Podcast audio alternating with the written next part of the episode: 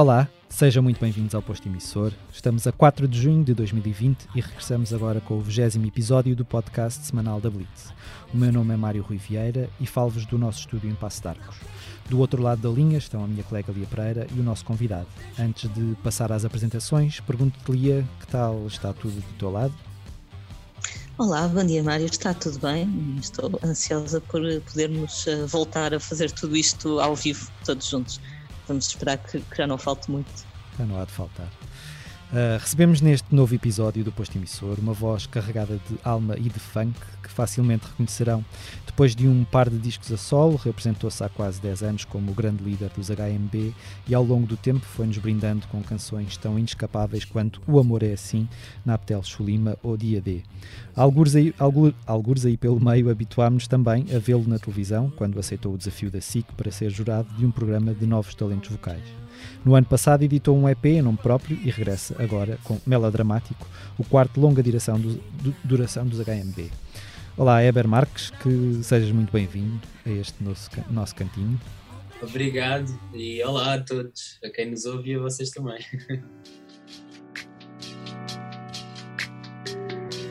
Se eu deixar de respirar.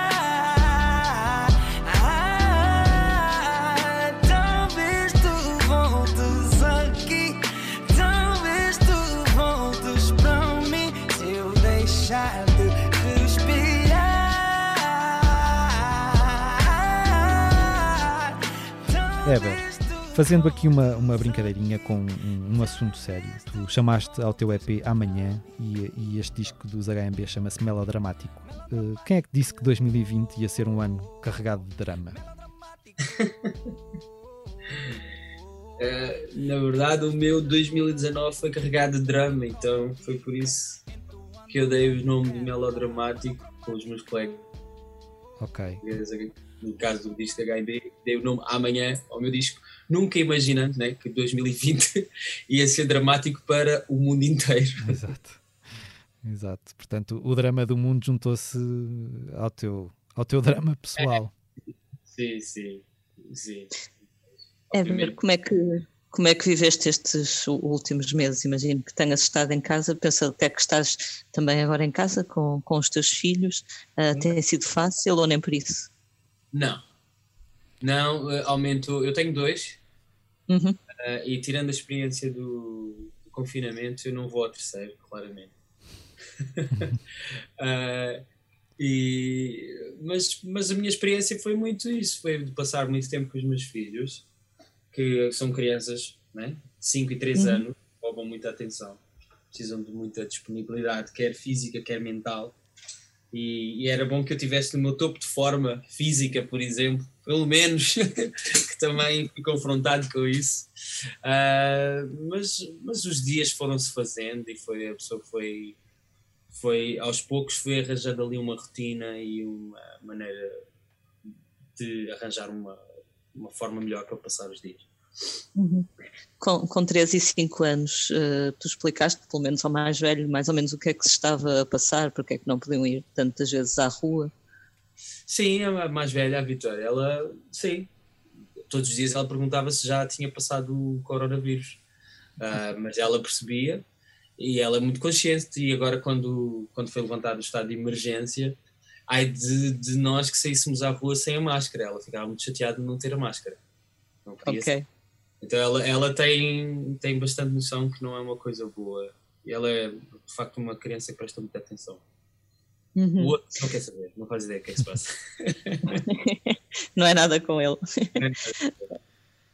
Apesar de continuarmos a viver a pandemia, não é? ainda não passou, uh, neste momento as consequências sociais da doença começam também a ganhar muito terreno, o desemprego, a falta de dinheiro para, para pagar as contas mais básicas, os surtos que vão aparecendo uh, em contextos onde já faltavam condições. Neste momento, para ti, qual é que achas que é a maior preocupação uh, nesta fase que atravessamos da, da, crise sanitária?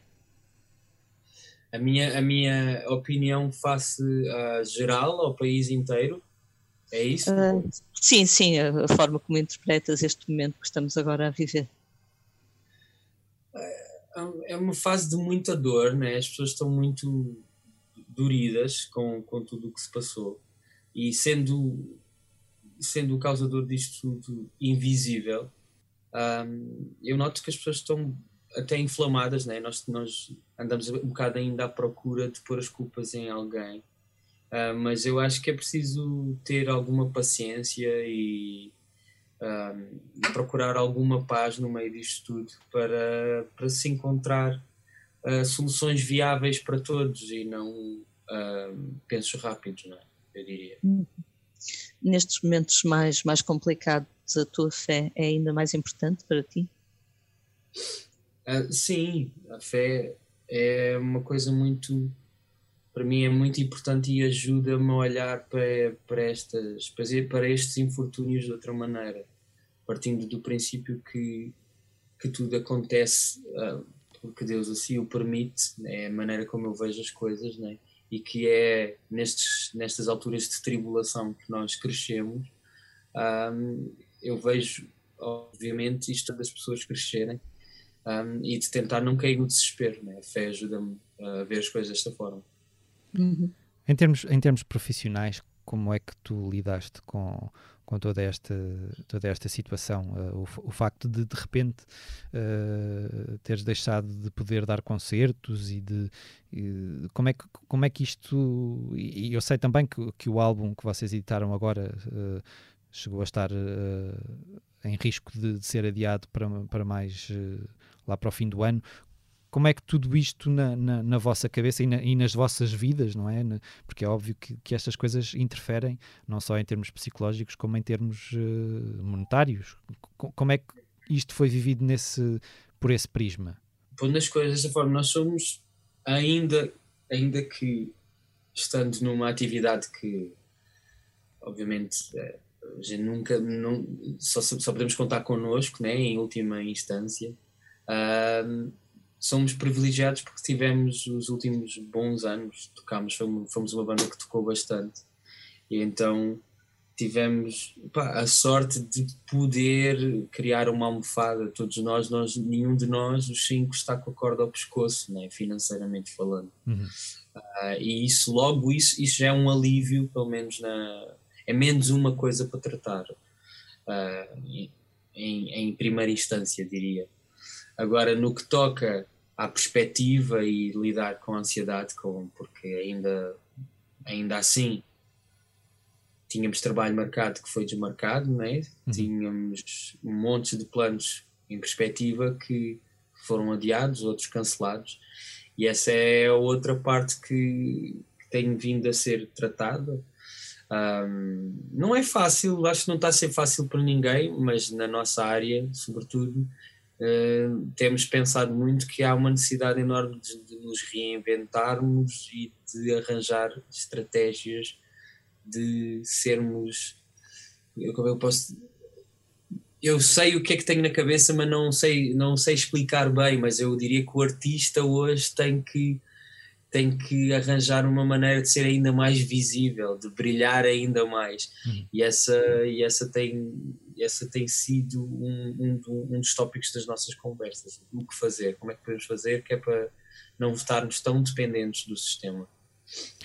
Essa questão do sistema, como é que tu tens visto uh, uh, a forma como o governo e particularmente o Ministério da Cultura tem lidado com toda esta situação? Porque fala-se muito de, do facto de a cultura ter sido a primeira a parar, ou, junto com, com a aviação, não é? com o turismo. Uh, como é que tu tens visto a atuação do, do governo nesse sentido e, e, e óbvio, todas as, as uh, reivindicações que, que os teus colegas artistas, não só músicos, têm, têm feito. Sentes que, que há um abandono desta, deste setor que é muito importante para, para a nossa sociedade?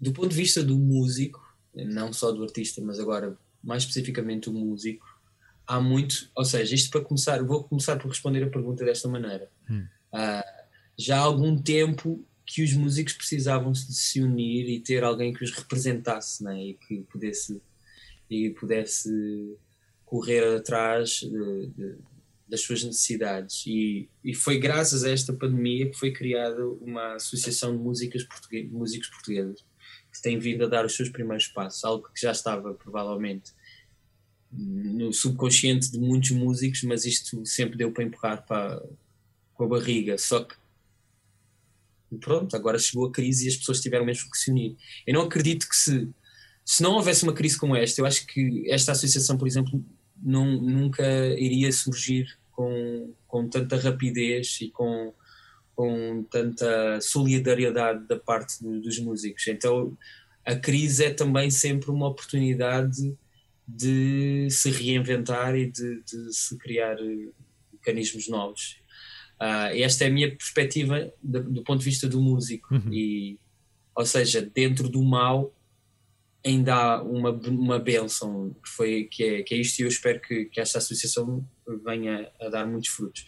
Uh, agora, do, do, ponto de vista mais global do que tu me perguntas, em termos do o que é que, o que, é que o Ministério da Cultura poderia fazer, eu acho que são muitos fogos para serem apagados. Uhum.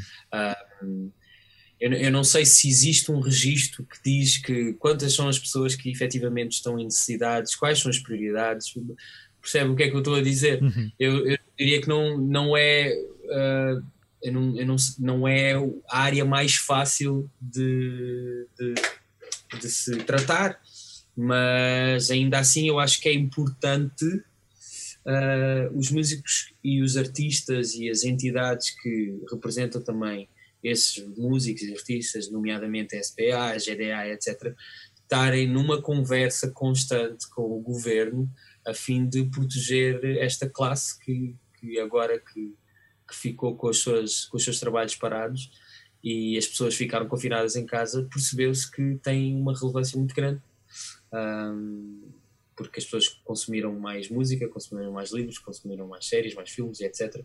Uh, ficaram, obviamente, de certeza com uma vontade enorme de voltar às salas de espetáculo e etc. Uh, ah, eu espero que, tenha, que, que, que, que, haja um diálogo constante e, e, e coisas concretas a acontecer.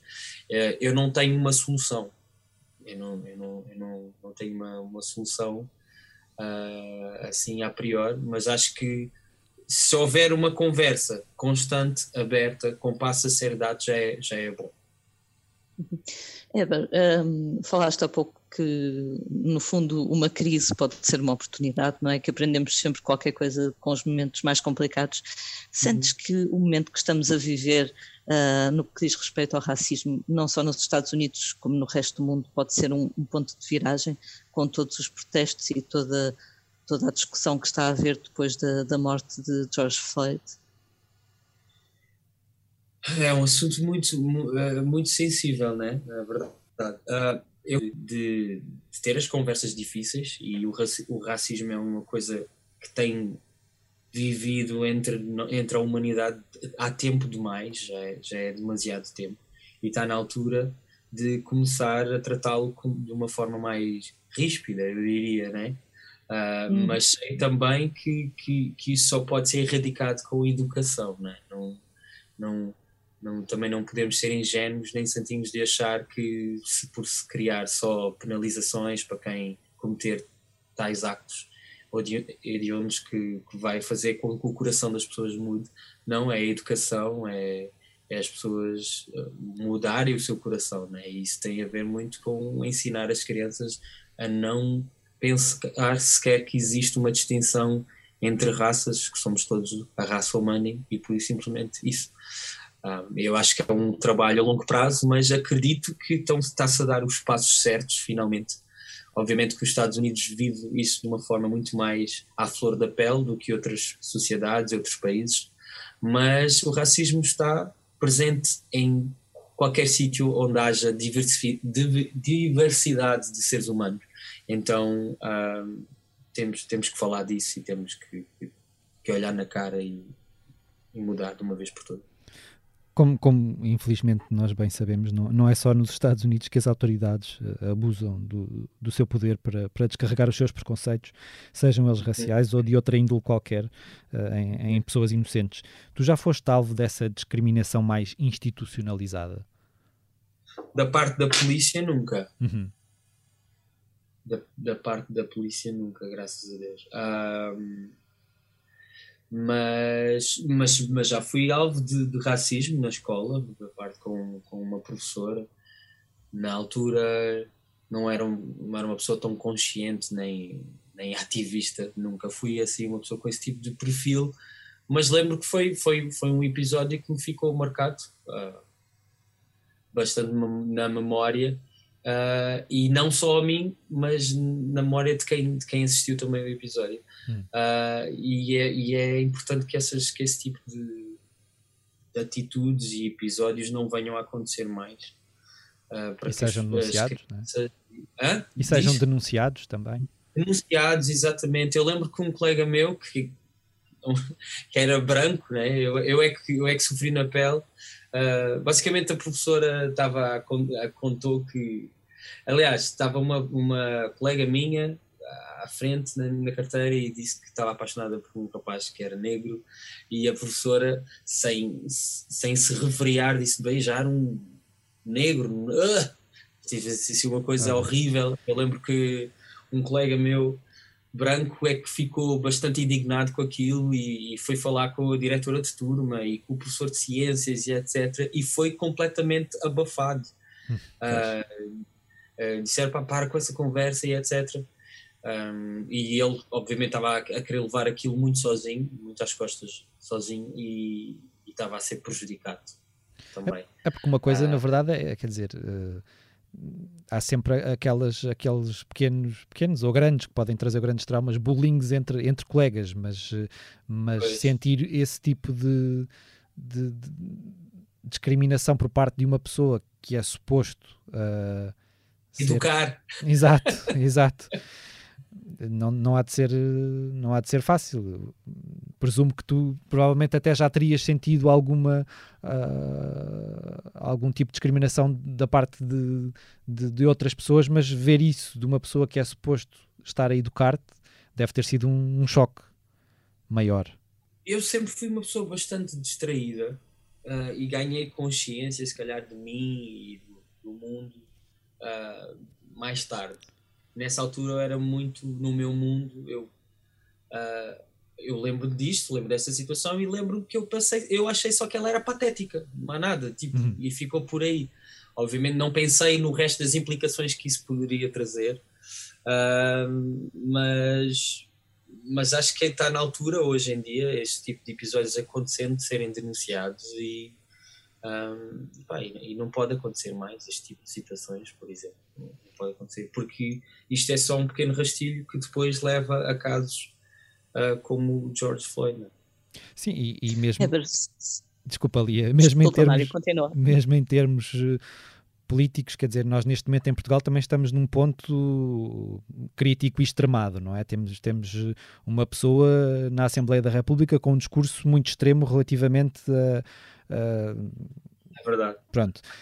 Como é que tu, tu, tu, tu sentes que isso uh, vai extremar ainda mais a discussão neste, neste país e que pode sair daí alguma coisa boa que ainda vamos passar por períodos muito conturbados no, num futuro mais, mais próximo? Eu acho que ainda, ainda vamos penar um bocado, ainda vamos passar por períodos mais conturbados, como tu dizias. Uh, mas se houver foco de luz para, para as coisas que não são corretas, se a luz estiver a incidir sobre elas, já é, já é bom. Se, se houver diálogo, como tu estás a dizer, uh, já, é, já, é, já é um bom indicativo de que pelo menos as coisas não derrapem ainda mais para baixo. Eu diria, eu talvez esteja a ser um bocado ingênuo, mas, mas eu diria que, isso, que, que o facto de haver uma, haver uma conversa é bom.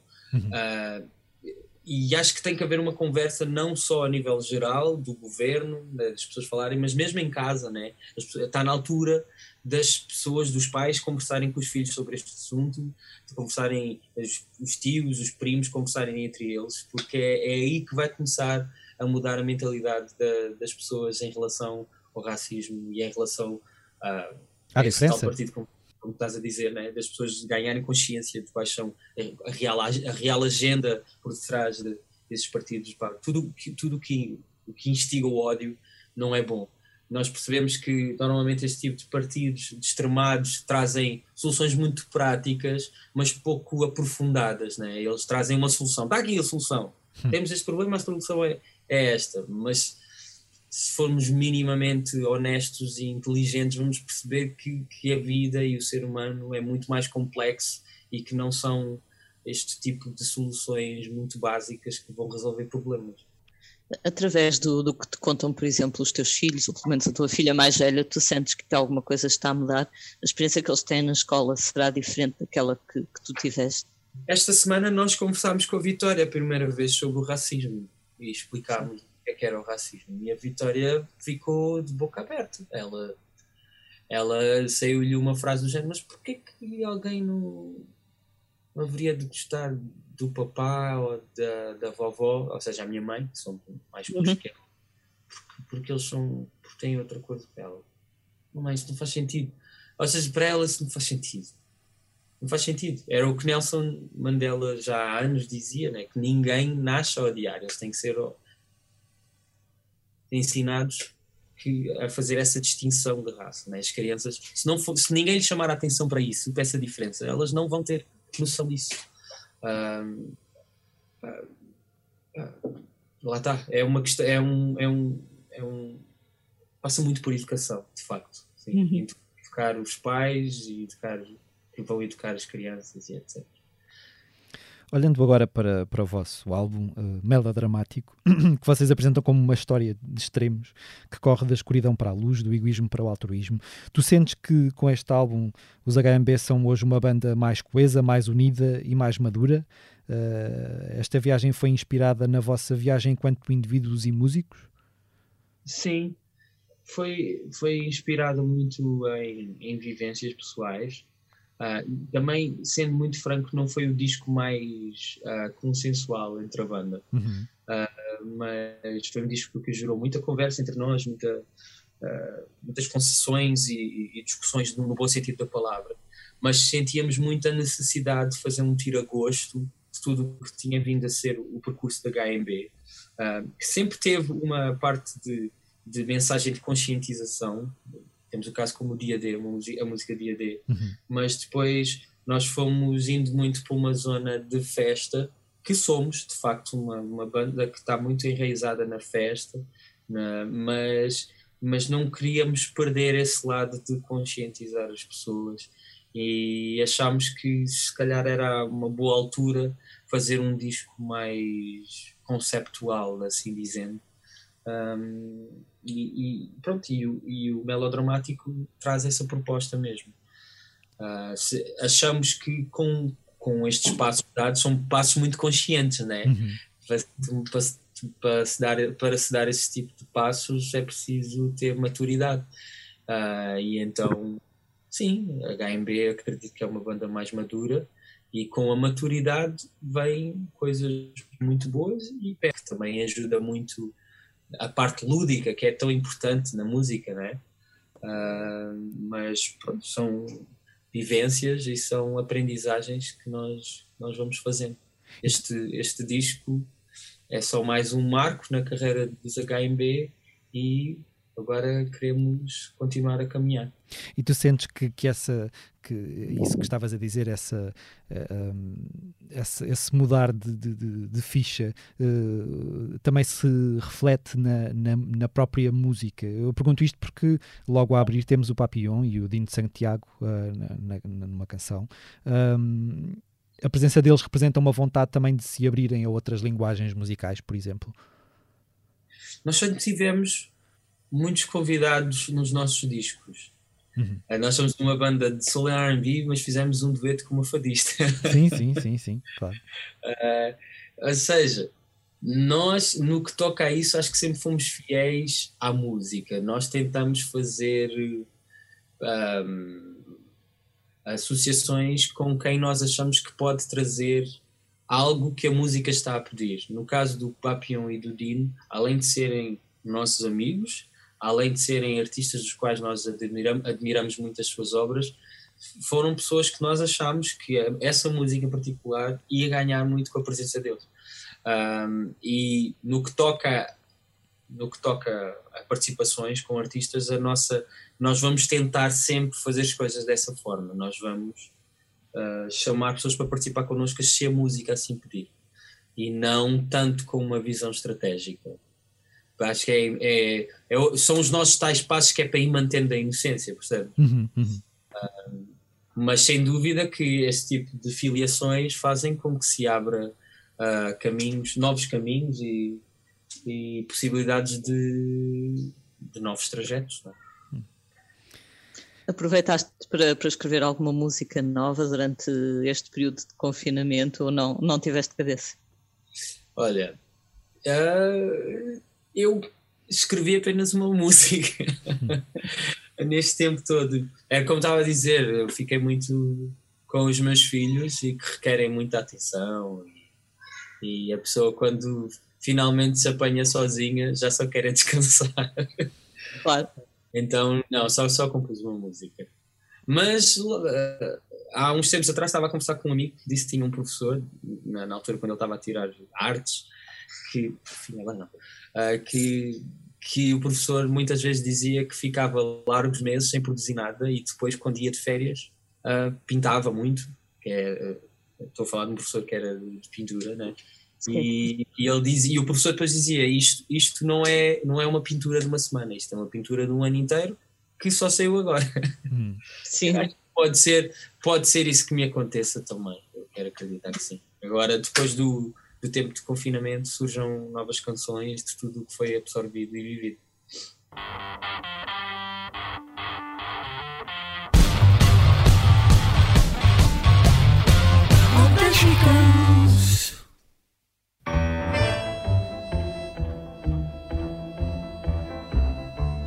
Depois de vários meses sem, sem música ao vivo, arrancaram esta semana os concertos pós-Covid-19.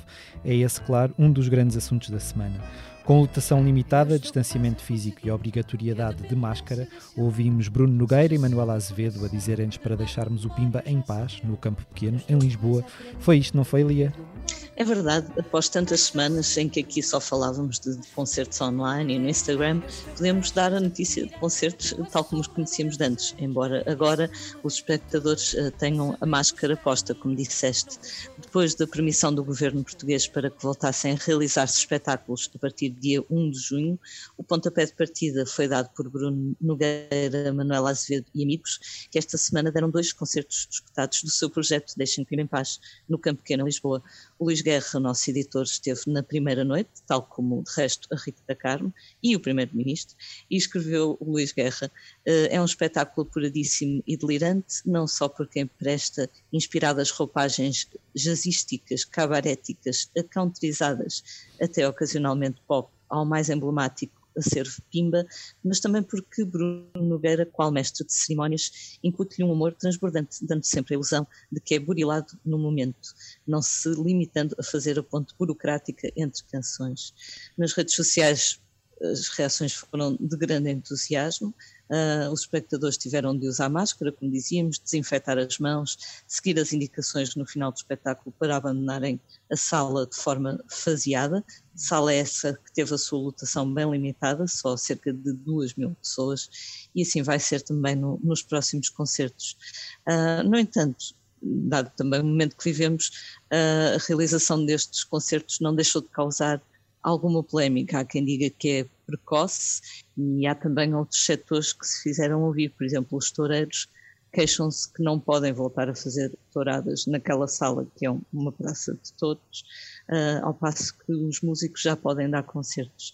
Um, Eber, estas reivindicações, estas críticas, uh, achas que são resultado desta altura turbulenta que vivemos? Sem dúvida, as pessoas estão muito inflamadas. Isto foi algo que tocou a todos né? e e nós, ao vermos, infelizmente, o ser humano é muito assim, né? ao ver a felicidade dos outros em retomar a sua, a sua atividade, em vez de ficar feliz por eles, não. Uh, fica chateado. Mas isso não, não, acho, que, não, acho que não faz sentido, essa não é a resposta. Acho que celebrar a vitória dos outros é sempre mais, é sempre mais positivo do que ter. Um, arranjar, se calhar o diálogo podia começar muito, ah, ok, boa, olha, estou feliz pelos meus amigos músicos que, uh, que já conseguiram uh, retomar as suas atividades, podemos começar a dialogar, que é para começarmos nós também as nossas atividades, como é que podemos fazer, uh, em vez de se fazer manifestações de ah, sou contra isto, então e eu. Um, é muito assim. Eu, na verdade, eu como músico também fiquei muito tempo parado em casa e tenho o meu pai que trabalha com reconstrução que ficou, pronto, muito menos tempo porque a reconstrução não parou. Uhum. Uh, e por aí, por aí adiante, né? Uh, nós temos que começar a olhar para os problemas trazendo soluções e não só mais fardo para cima. Uhum. Também há quem diga, então, se, se, pode haver concertos, também poderia haver jogos de futebol com, com público, é mais ou menos a mesma lógica do que falavas. Tu, enquanto, enquanto músico. Eu acho que isso também tem que ser. Eu percebo, eu percebo de onde vêm as coisas, mas um campo de futebol não é igual a uma sala de espetáculos, não é? Uhum. É diferente, não é? Os contextos são sempre, são sempre diferentes e, é, e temos que temos que pensar temos que pensar. Tu, enquanto, enquanto músico, enquanto performer, uh, se dois para amanhã tivesse um concerto agendado, ias sentir-te uh, confortável, seguro, ou ias ficar um bocadinho apreensivo por voltar a, a atuar perante milhares de pessoas? Apreensivo, acho que a pessoa fica sempre. Nós podemos é fazer com que esse tempo de apreensão dure muitas horas ou um dia inteiro ou dure no máximo meia hora, eu diria, porque a verdade é que uh, a pessoa nós temos que continuar as nossas vidas, né? temos que continuar a correr atrás um, e à procura da, das soluções. E aquilo que eu sei fazer é música, aquilo que eu sei fazer é entreter as pessoas, então se esse, se esse é assim que eu também vou poder trazer income para casa, é, é isso que eu tenho que fazer. Um, posso ficar apreensivo, mas não posso ficar na apreensão. Estou-me a fazer entender? Sim, sim, sim. Sim, não podes ficar parado, não é? Sim, não podes ficar parado, não é? Porque a pessoa morre do vírus ou morre da fome. e a hum. forma pode ser metafórica, não é? Claro. Outro dos assuntos que marcam uh, esta semana, uh, ou que marcaram esta semana, foi a resposta da indústria musical às manifestações antirracistas que se espalham por todo o território norte-americano e não só, depois da morte do afro-americano George Floyd às mãos da polícia.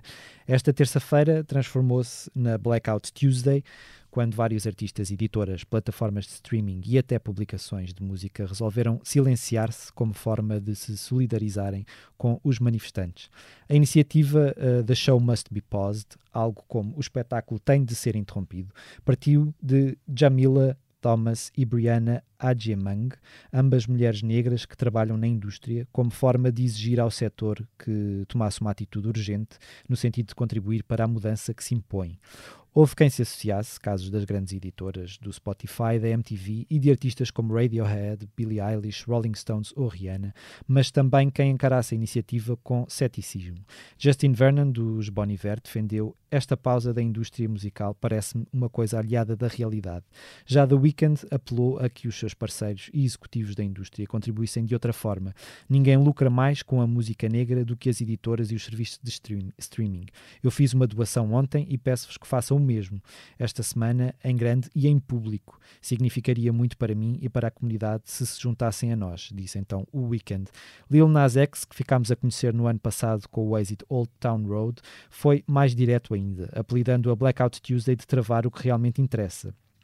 O necessário é fazer circular informação. O movimento que nunca foi tão poderoso precisa de ser empurrado para a frente e não silenciado durante um dia. Eber, eh, eu sei que tu te associaste a esta iniciativa. O que pensas sobre estes argumentos uh, a favor e contra esta, esta Blackout Tuesday? Francamente, não me debrucei muito sobre o, o assunto. Uhum. Achei que o Blackout Tuesday seria uma forma de, de prestar eh, respeito às vítimas, às inúmeras vítimas de, do racismo né, que uhum. vindo a ver. E foi, e foi com base nesse meu raciocínio que eu aderi ao, uhum. ao, ao Blackout Tuesday.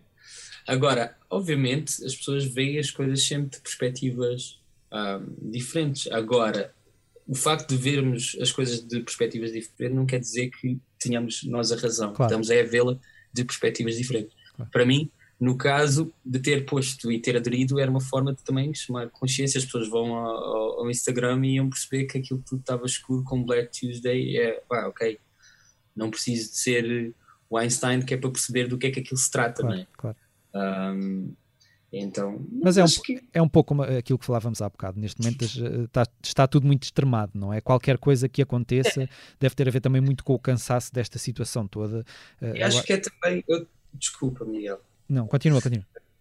E acho que é também a questão de ter a ver. As pessoas hoje têm, todas têm a oportunidade de ter uma voz, não é? Uhum. Nós todos podemos hoje dar a nossa opinião. E, e eu mesmo também já caí na tentação de dizer, de querer parecer mais inteligente que os outros. Olha, deixa-me pôr as coisas aqui desta perspectiva de que ninguém está a ver. E caímos no erro de cair na semântica. Para uhum. mim, isto, é a interpretação da pessoa que, que se manifestou, manifestou contra o Blackout Tuesday foi, ficou preso numa questão semântica. Uhum. Uh, e, e é isso. Eu acho que temos que começar a, olhar efetivamente para os problemas, para as pessoas, para os outros, olhando para os outros de uma forma o mais empático possível e despindo do nosso, do nosso narcisismo e, e etc. E respeitando também as opiniões diferentes. Claro.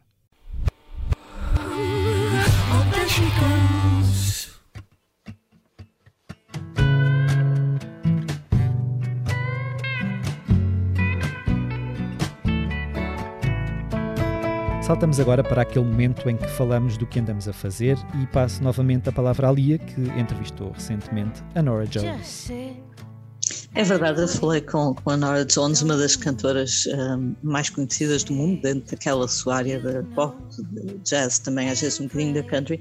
Ela, como boa parte dos trabalhadores não essenciais do mundo, tem passado os últimos meses em casa, escondida da Covid, e está a lançar por estes dias o seu sétimo disco, Pick Me Up Off the Floor. Falou-nos então sobre a forma como tem lidado com a quarentena, diz que está em casa com o marido e com os filhos e confessou que, apesar de não ser muito habilidosa com as redes sociais, tem retirado grande prazer dos lives que faz nestas plataformas, sempre às quintas-feiras, tocando canções a pedido dos fãs. No início da quarentena, por assim dizer, a Nora Jones uh, fez uma, uma, versão assim bem melancólica da Patience dos Guns N' Roses e na entrevista que, que nos deu diz que cresceu ouvir os Guns N' Roses e adora essa banda.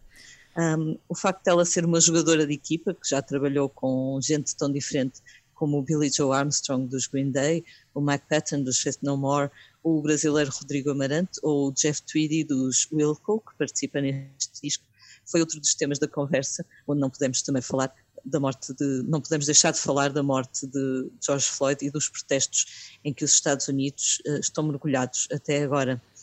Esta entrevista com Nora Jones, que diz que adora Portugal, reparem, pela comida, pelas pessoas, pelas ruas e pelos azulejos, pode ser lida no Expresso do próximo sábado, dia 6 de junho.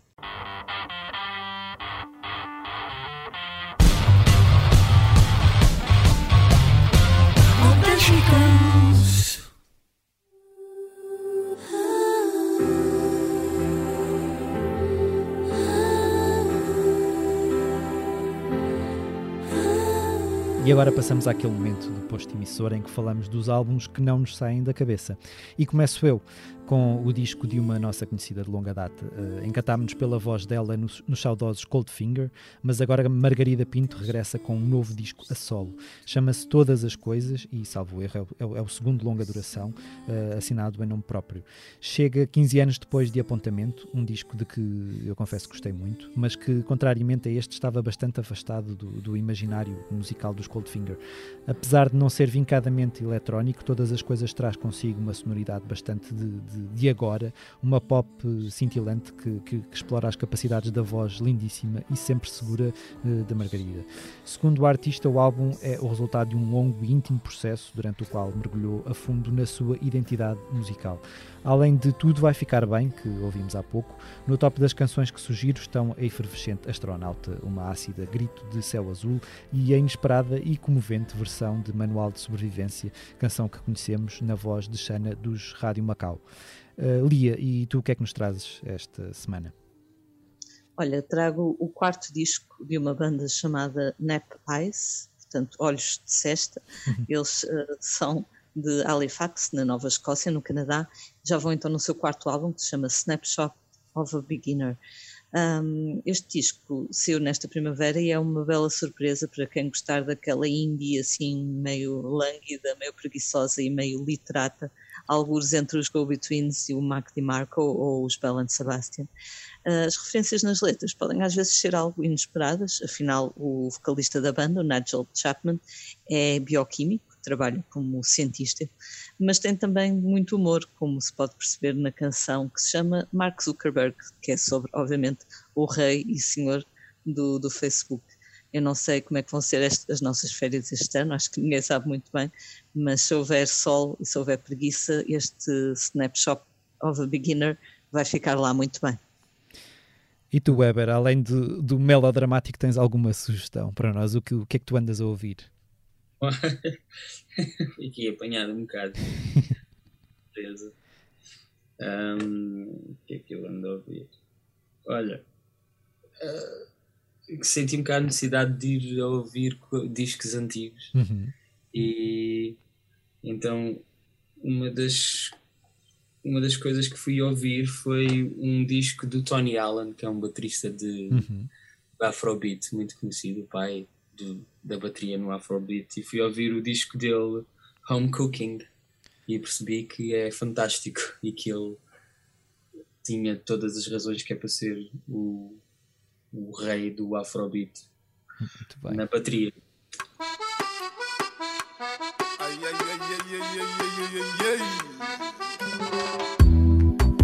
Crioulos crioulos finalmente, depois de meses de interrupção, como eu, como eu vos disse no início deste programa, voltamos a trazer-vos a agenda de concertos para os próximos dias.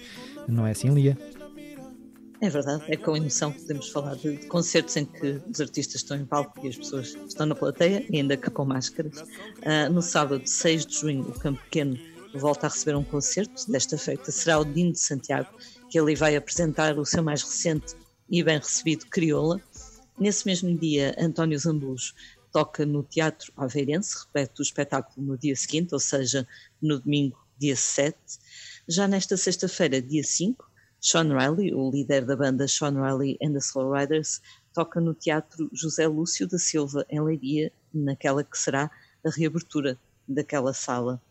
E a 13 de julho, dia de Santo António, o Coliseu de Lisboa volta a abrir portas para receber um espetáculo de música e vinho, é mesmo assim, a cargo do projeto Rua das Pretas, com o brasileiro Pierre Aderne, mas também o público todos juntos em cima do palco da mítica Sala de Lisboa. O público serão poucos, portanto será um concerto especial, mas marca assim a reabertura do Coliseu. Nas próximas semanas espera-se que continuem a ser confirmados mais concertos, para um verão que será necessariamente mais cuidadoso a nível de regras, mas ainda assim terá alguma música ao vivo, que são boas notícias. Todas estas novidades vão sendo atualizadas em blitz.pt, onde damos também conta de outra coisa bem importante, que são as datas e algumas confirmações dos festivais de verão que foram adiados deste ano para 2021. Eber, os HMB já estão com ideias de quando é que regressam aos palcos? uh, nós ficámos com vários concertos cancelados, né, como uhum, sabe, e uhum. outros adiados. Um, o retomar aos palcos ainda, ainda não sabemos quando. Uh, mas voltámos a ensaiar já. Okay. okay. Para começar já a desempoeirar os instrumentos e os dedos e a cabeça. Um, e já tens algum agora... bilhete para um destes concertos que se avizinham? Uh, eu, eu, eu gostava muito de ver o meu amigo Dino, mas na altura eu estava com uma cirurgia okay. reservada para, para esta sexta-feira que afinal foi adiada e então eu vou ver se ainda consigo ainda o consigo ir ver agora no sábado. Boa.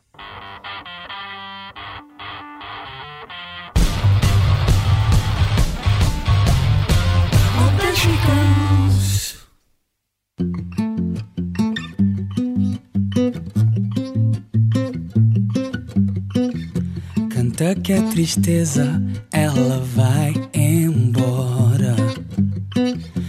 chora quando tiver de ser.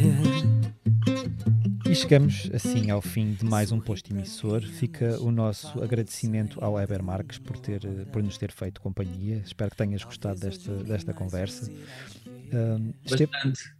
Ainda bem, ainda bem, ficamos felizes. E já agora deixa-me pedir desculpa porque eu chamei-te Miguel há bocado e tu és mais. Não há problema, não há problema, não há problema. É comum tocarem o meu nome. A maior parte das vezes chamam-me só Rui, mas, eh, mas já me chamaram Miguel várias vezes também, portanto não, não te preocupes com isso. Esteve também neste posto emissor a, a jornalista Lia Pereira. Eu sou o Mário Rui Vieira. Os temas de abertura e conclusão são da autoria de Legendary Tigerman e a edição multimédia esteve a cargo de Joana Beleza. Como é hábito, finalizamos com uma curta leitura do nosso convidado. Uh, Eber, o que é que nos trouxeste? Uh, quando me falaram que, que, descobri um, um, pequeno texto que eu escrevi há uns tempos atrás. Ok. E o que eu escrevi há uns tempos atrás foi. Posso? Podes. Posso? Então. Que esta seja a última lágrima. Que esta seja a última vez que eu embarco nesta viagem. Que esta seja a porta jamais entreaberta e que o meu cansaço me dê lucidez. Que esta seja a lembrança mais doce que amarga, que seja a saudade morta enterrada. Que eu jamais me lembro dos momentos infelizes, porque eu não quero que esta alma diga que foi só por um triz. Que o destino ficou marcado no negro agiz e que todos os braços e abraços foram momentos em que não fomos sol, nem fomos mar, nem fomos terra, mas fomos apenas poeira. Fomos apenas trincheira desta guerra que de tanto batalhar se rendeu, por fim. Muito bem, muito bonito. Muito obrigado. Muito obrigada. Obrigado.